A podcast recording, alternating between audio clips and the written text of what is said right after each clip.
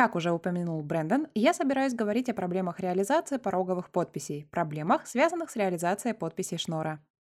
Для начала я расскажу, что это значит, а затем по списку пройдусь по ряду проблем, с которыми мне довелось столкнуться в течение последних пары лет. Не все так ужасно, но каждые пару месяцев здесь всплывает какая-нибудь неожиданная странность. Для начала позвольте объяснить, о чем я буду говорить. Начнем. Позвольте объяснить, что такое подпись Шнора. Итак, подпись Шнора – это алгоритм цифровой подписи. Алгоритмы цифровых подписей в некотором роде лежат в основе криптовалют всех форм и размеров. Биткоин использует алгоритм под названием ECDSA. Есть предложение заменить ECDSA или добавить в биткоин подписи Шнора как часть протокола под названием Taproot. Но многие другие криптовалюты, такие как Monero, уже давно пользуются подписями Шнора. В силу использования библиотеки и кривой ETH 25519 Monero применяла подписи Шнора, когда еще была Bytecoin. Вместе с тем, мне, пожалуй, следует оговориться, что подписи в стиле Monero по сути являются частью гораздо большей схемы Ring сети, о которой говорил Аравинт несколько подробнее. Мой следующий слайд демонстрирует, насколько просты подписи Шнора. И я должен подтвердить это словами. Если вы взглянете на реализацию Ring сети, то увидите, как она проста. Вы увидите уравнения, в которых при удалении целой группы членов вы, по сути, останетесь всего-то вот с этим. На практике иногда все несколько сложнее, поскольку все входит в более широкий контекст. Но по сути подпись Шнора – это вот эти три формулы, которые показаны здесь. Или же это просто инструкция для подписания для создания подписи. Вы берете вот это, называемое нонсом. Это совершенно случайная вещь. Я обозначу его кей. Вы берете хэш E. Этот хэш является хэшем вашей транзакции. Это хэш вашего публичного ключа. Это хэш вашего публичного анонса, который выводится из кей. Это все, что вам известно на момент подписания. Вы все вкладываете в этот хэш E, затем вы решаете это простое уравнение. Вы берете ваш секретный нонс, вы берете ваш секретный ключ X, умноженный на этот хэш, и вы складываете их. И вы читаете, в общем, делаете с ними все, что захотите. И все, что у вас остается, вот это небольшое линейное уравнение. Оно само по себе просто, и что действительно здорово, так это то, что это линейное уравнение. И вот причина того, что я довольно небрежна в отношении плюсов и минусов. То есть, если у вас есть множество подписантов, пытающихся создать подпись или же вместе создать, скажем, доказательство ринг-сети, то все делается предельно просто. Вот пример транзакции от одного до множества подписантов. Все, что мне нужно, добавить несколько коэффициентов. В случае с множеством подписантов, каждый независимо выбирает свой нонс KI. Они комбинируют то, что у них имеется. Они вычисляют этот хэш из того, что известно каждому, и каждый из них независимо создает подпись, как это показано здесь внизу. А затем они объединяют эти подписи. Таким образом, добавляется этап комбинирования. Процесс создания подписей шнура предполагает наличие двух этапов. После каждого из них добавляется комбинированный этап, и в этом и состоит переход от одиночных подписей к мультиподписям. Так что все великолепно, и это распространяется на более сложные вещи, такие как Bulletproofs, и, следовательно, доказательства Bulletproofs и Ring сети, или OmniRing, или какие-либо другие доказательства, которые вы захотите использовать в Monero. Эта простота переносится. И это очень соблазнительно для разработчиков протокола. Также, если вас волнует доказуемость безопасности, что, вероятно, должно вас волновать, доказуемость безопасности подписей Шнура немного лучше, чем у ECDSA. И я не собираюсь сильно углубляться в этот вопрос. Позвольте мне начать с пары вопросов, с одиночных подписей Шнора, а затем перейти к мультиподписям. После этого, если у меня останется время, я расскажу о пороговых подписях, и мы сможем увидеть, как проблемы наслаиваются на практике. И первая наша проблема вытекает из этой первой строки. Я воспользуюсь указателем, а может и нет, ведь при потоковой трансляции указателя видно не будет? Не знаю. Знак доллара вот здесь – это такая хитрость, элемент случайности. Это используется в академической криптографии. Идея состоит в том, что вы подбрасываете монету, чтобы получить случайный бит – 0 или единицу. Знак доллара – это сотня монет. Вам необходимы 100 бит, 256 бит, любое другое число. Сотня битов или долларов, так что вы подбрасываете доллар достоинством в пенни. В данном случае мы получаем равномерно распределяемое случайное число. На практике сложно добиться равномерно распределяемой случайности. В частности, если у вас есть что-то вроде аппаратного токена или чего-то подобного с ограниченным доступом к энтропии, или того, у чего нет доступа к накопителю, или оно имеет ограничения по скорости и производительности ЦПУ, в общем, что угодно. И в данном случае вопрос состоит в том, что необходимая вам случайность совершенно не обязательно должна быть равномерно распределяемой. Если вы используете смещение на 1 бит или даже менее чем на 1 бит. Возможно, высший бит каждой четверти вашей подписи имеет нулевое значение. Это случается чуть чаще, чем требуется. В принципе, а фактически на практике этого оказывается достаточно, чтобы заполучить ваши секретные ключи при условии наличия достаточного количества подписей. В пространстве биткоин была опубликована статья, написанная Нади Хёнингер и Йохамимом Брейтнером пару месяцев назад, в которой рассматривалась теоретическая возможность проведения такой атаки с выделением группы секретных ключей и старых транзакций биткоин, при создании которых производились смещенные нонсы. Рекомендую вам ознакомиться с этой статьей. Также имеются некоторые интересные суждения относительно того, как это могло произойти. Но в целом имелось несколько старых механизмов подписания или кодовых баз, которые смещали свои анонсы на несколько битов или же на множество битов. По сути, они не использовали повторно свои нонцы и не делали чего-то ужасного, что было бы за гранью. Они просто смещали нонцы при наличии достаточного количества подписей. Этого было достаточно, чтобы удалить ключи. Если бы вы могли как-то решить эту проблему получения несмещенных случайных значений, если бы это получилось в случае с аппаратными токенами или чем-то подобным, в идеале вам бы захотелось проверить, обеспечивает ли ваш аппаратный токен несмещенные случайные значения. Поэтому я немного порассуждаю на эту тему. Есть схема под названием RFC 6979. Она очень проста. Но в принципе она проста, а на практике она требует значительного объема хеширования и дополнительного времени ЦПУ. В данном случае берется секретный ключ, берется сообщение, все это забрасывается в псевдослучайную функцию, и вы получаете результат. Благодаря псевдослучайной функции вы можете допустить, что результат будет иметь случайное равномерно распределенное значение. Это криптографический допуск, но он лучше, чем допуск того, что считывание битов с неподсоединенного диода или чего-то другого будет несмещенным. Это важно, в смысле возможность верификации. Вместо прохождения детерминированного алгоритма, начиная с некоторых секретов и некоторых методов и прочих вещей, на практике почти все невозможно верифицировать. Если бы у вас имелся аппаратный кошелек, который создавал случайные значения таким вот образом, или вам, как пользователю, хотелось гарантировать, что ваш аппаратный кошелек всегда все делал бы именно так, а не случайным образом, то ваш кошелек должен был бы как-то создавать доказательства с нулевым разглашением конфиденциальной информации, то есть происходить этот алгоритм. Так что это отстой. Это слишком сложно, и для этого не было написано никакого кода. Пока не ясно, могут ли существующие аппаратные токены справиться с этим. Итак, хорошо. RFC 6979 – это окончательное решение, тем не менее не допускающее верификации. Но есть способ обеспечить возможность верификации. Для этого необходимо использовать эту технологию под названием подписание по контракту. Что делает эта технология? По сути, она берет уравнение в последней точке. Далее я повторю некоторые предшествующие уравнения, но попытаюсь все объяснить доступным языком. По сути, вы являетесь хостом, пользователем своего аппаратного кошелька, вы привносите некоторую произвольность, вы даете кошельку возможность случайного выбора, а уже аппаратный кошелек обеспечивает случайный характер нонса. Это здорово. Это означает, что если вы способны обеспечить случайность с равномерным распределением, или же аппаратный токен может осуществлять случайный выбор с равномерным распределением, то и результат будет распределен равномерно. В частности, если аппаратный кошелек как-то пытается подкопаться под вас, то вы подкапываетесь под его подкоп. И это невероятно, если не считать, что здесь мы сталкиваемся с первой из множества трудностей, пытаясь реализовать отличные простые идеи. Таким образом, если вы без каких-либо изысков просто пытаетесь использовать RFC 6979, аппаратные кошельки будут проходить через этот детерминированный процесс. А затем вы добавите фактор случайности и сможете заполучить секретные ключи из аппаратного кошелька. По крайней мере, если вы сможете реализовать это. В народе в отношении подписей ходит следующий мем. Никогда не используйте нонсы дважды. Но по сути, вы никогда не сможете повторно использовать связанные нонсы.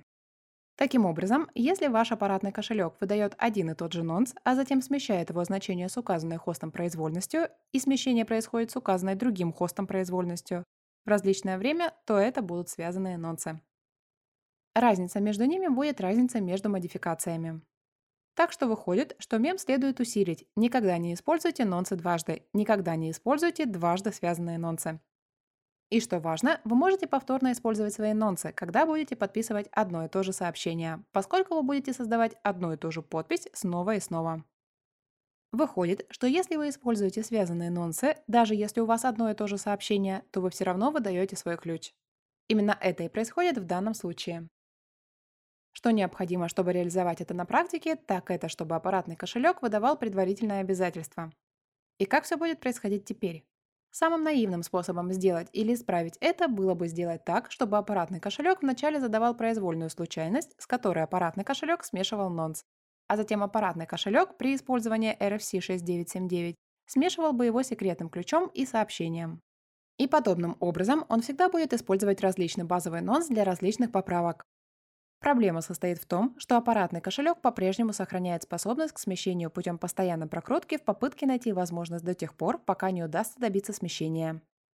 В данном случае необходимо отправить аппаратному кошельку предварительное обязательство в отношении поправки, которую вы хотите, чтобы он добавил. Аппаратный кошелек включит предварительное обязательство в поправку в нонс, который он собирается использовать. Он выдаст вам нонс, который собирается использовать, а затем вы зададите фактическую произвольность, и он использует ее. Если вы все сделаете именно в этом порядке, в 3-4 этапа, то это будет замечательно. Таким образом, тут мы должны извлечь следующий урок. Не будьте наивными. Как выяснилось и легло в основу образца, я написал API, чтобы провернуть это подписание по контракту. Я подумал, это здорово, я убираю анонс по стороннему каналу, это изумительно. Мой коллега Джонас Ник посмотрел и сказал, используя это, я смогу извлечь ключи. Я ответил, ух, всякий раз, когда я пишу API, используя его, ты можешь извлечь ключи. И это пугает, поскольку интуитивно я беру публичный нонс и я делаю публичную поправку. Вся связь между аппаратным кошельком и хостом в данном случае совершенно публична. Это застало меня врасплох, и затем я получил опыт, которым делюсь сейчас с вами в процессе этого выступления. И все хорошо, не будьте наивными. Продолжаем. Давайте поговорим о мультиподписях. Мы можем рассматривать тот нонс в качестве предшественника мультиподписей.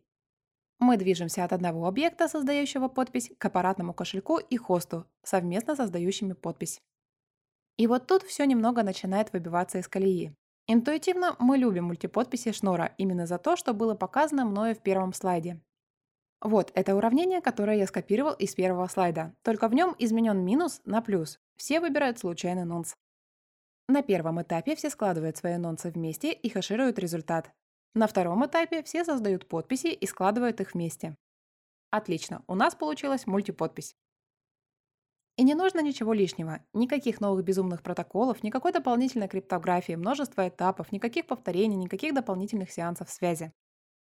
Все несколько тоньше, чем я пытаюсь представить. Интуитивно можно буквально сложить все различные нонсы вместе и сложить все подписи и получить одну подпись для суммы всех ключей.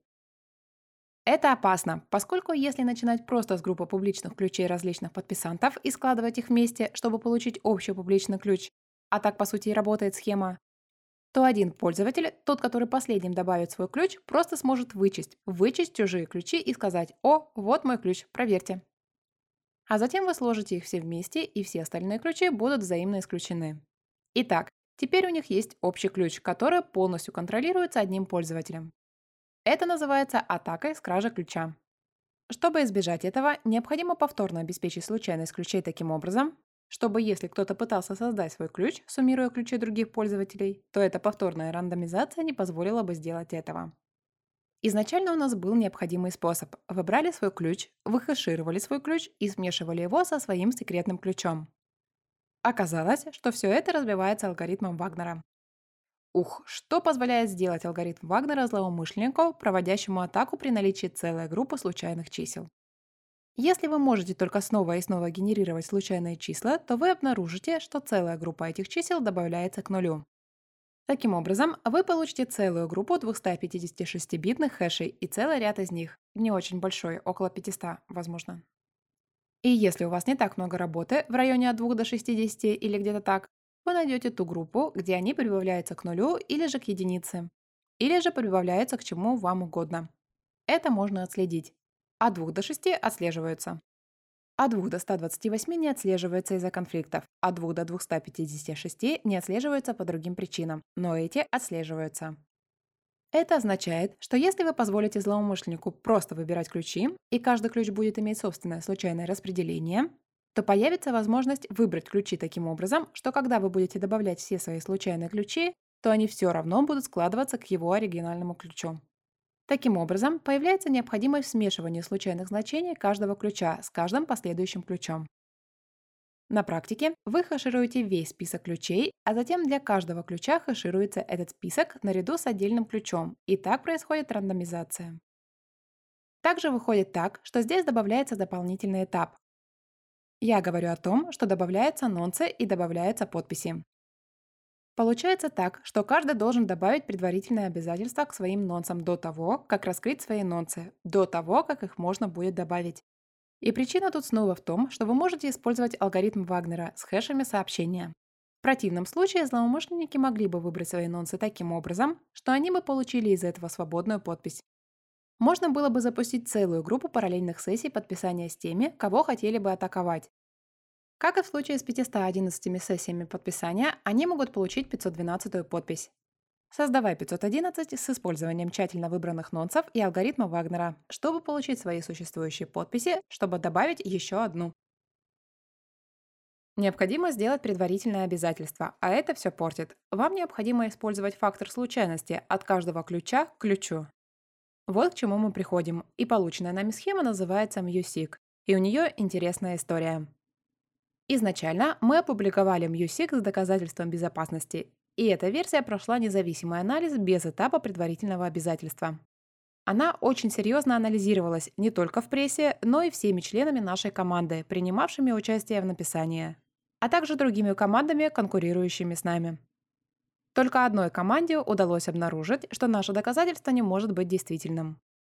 И на тот момент оно было похоже на что-то вроде «Хм, может, нам стоит к этому присмотреться внимательней?» И да, они решили взглянуть на схему повнимательнее и тут уже они смогли найти фактическую ошибку в нашем доказательстве. И позднее они таки нашли возможность проведения реальной атаки, используя алгоритм Вагнера.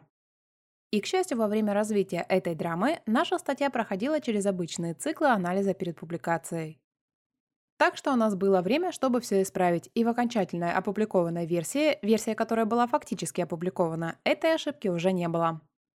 Но это был звоночек, который нас насторожил, так как мы пропустили такое слабое место. А ошибка в доказательстве действительно была неуловима.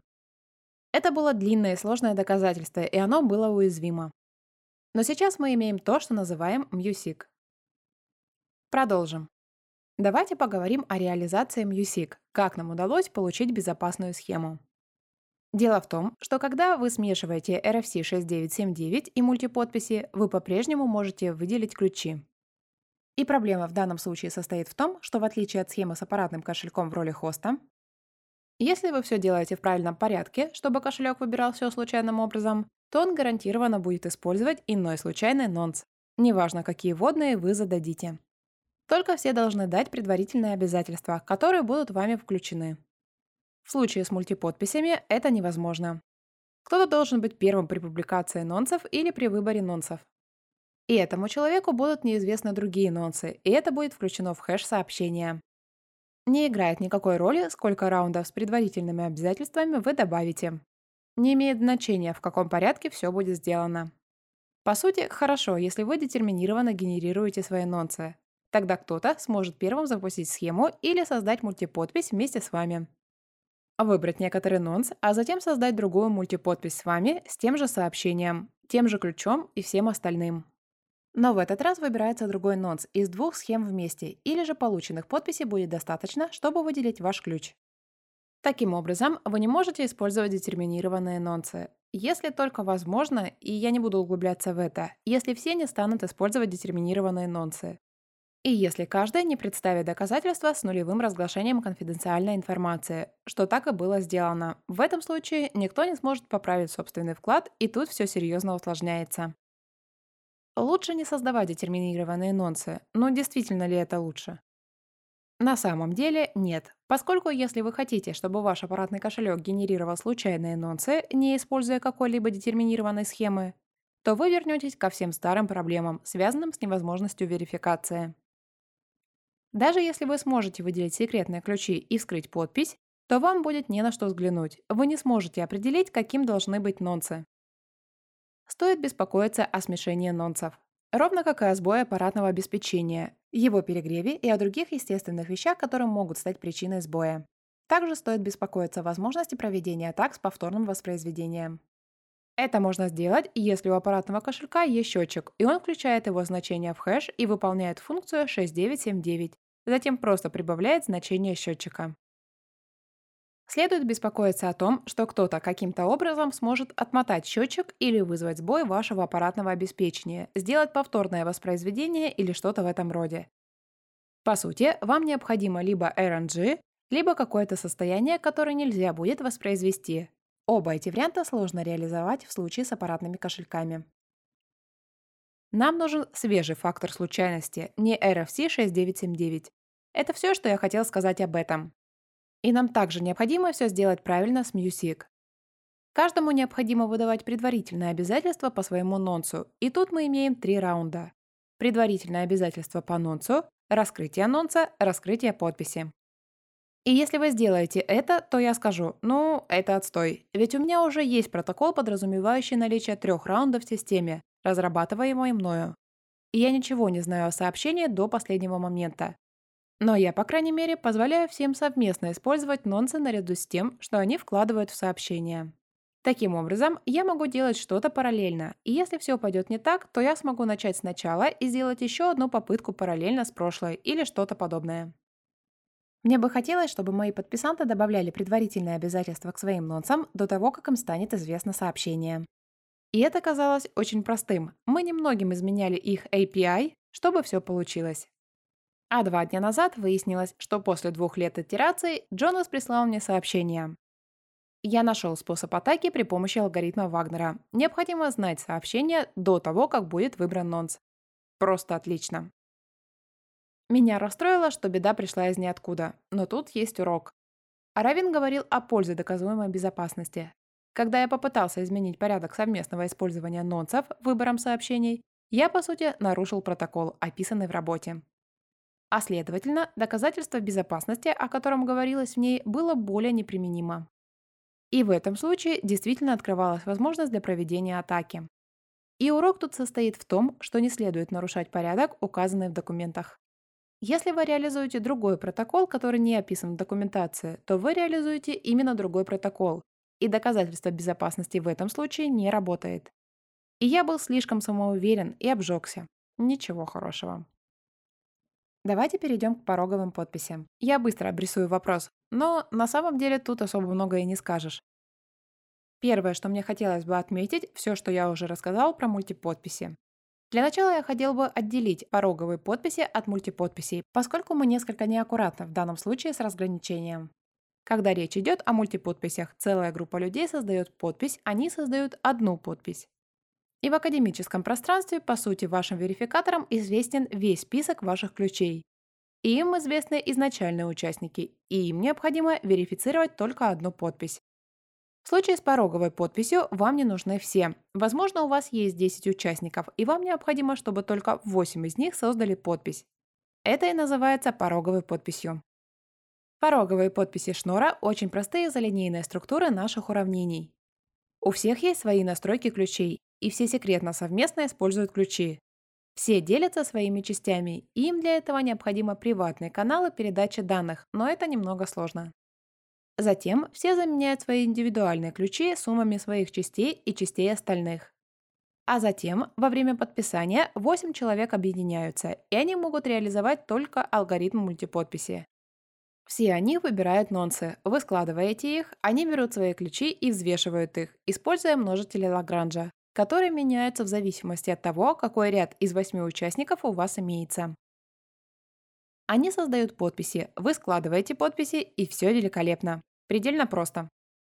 С придумыванием нонсов гораздо больше вопросов. Первый заключается в выборе нового нонса при каждой попытке создания подписи. Дело в том, что даже если вы подписываетесь тем же самым ключом, тем же самым рядом подписантов, и используете то же самое сообщение и все то же самое, вы получаете доказательства с нулевым разглашением конфиденциальной информации. И все эти положительные вещи.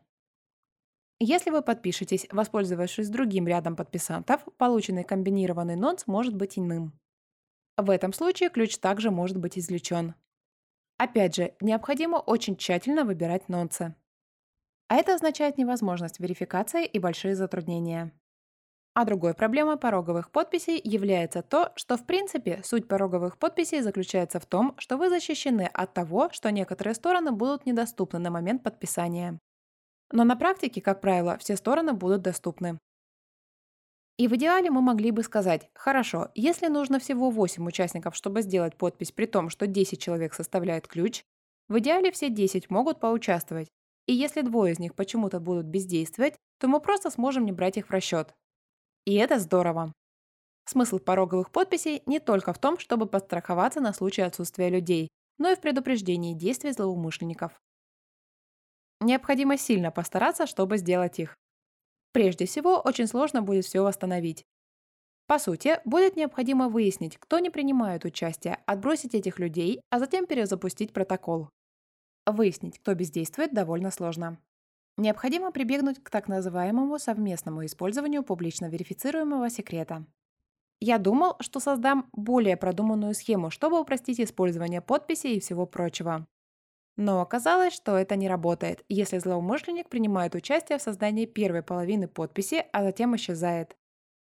Причина состоит в том, что если вы добавляете требования, чтобы каждый все делал как положено, а люди не делают этого, то это трудно обнаружить и предоставить свидетельство.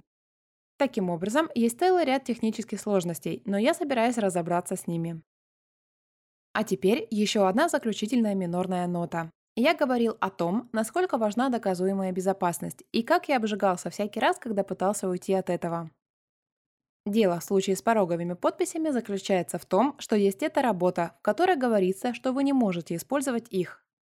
То есть вы не получаете доказуемой безопасности, если не используете всей этой дополнительной механики. И вы не можете получить доказуемой безопасности, поскольку ключи не являются случайными. И я подумал, а вообще, имеет ли значение, если ваши секретные ключи не будут случайными? То есть, если нонсы не будут случайными, а секретные ключи будут постоянными. Так что, может, все будет нормально, если они будут смещенными. А затем я прочитал статью и понял, что она вовсе не о секретных ключах, а о публичных. И очевидно, это не имеет значения, но мы часто обжигались, заявляя, что что-то не имеет значения. Так что, возможно, мне придется поработать над всем этим.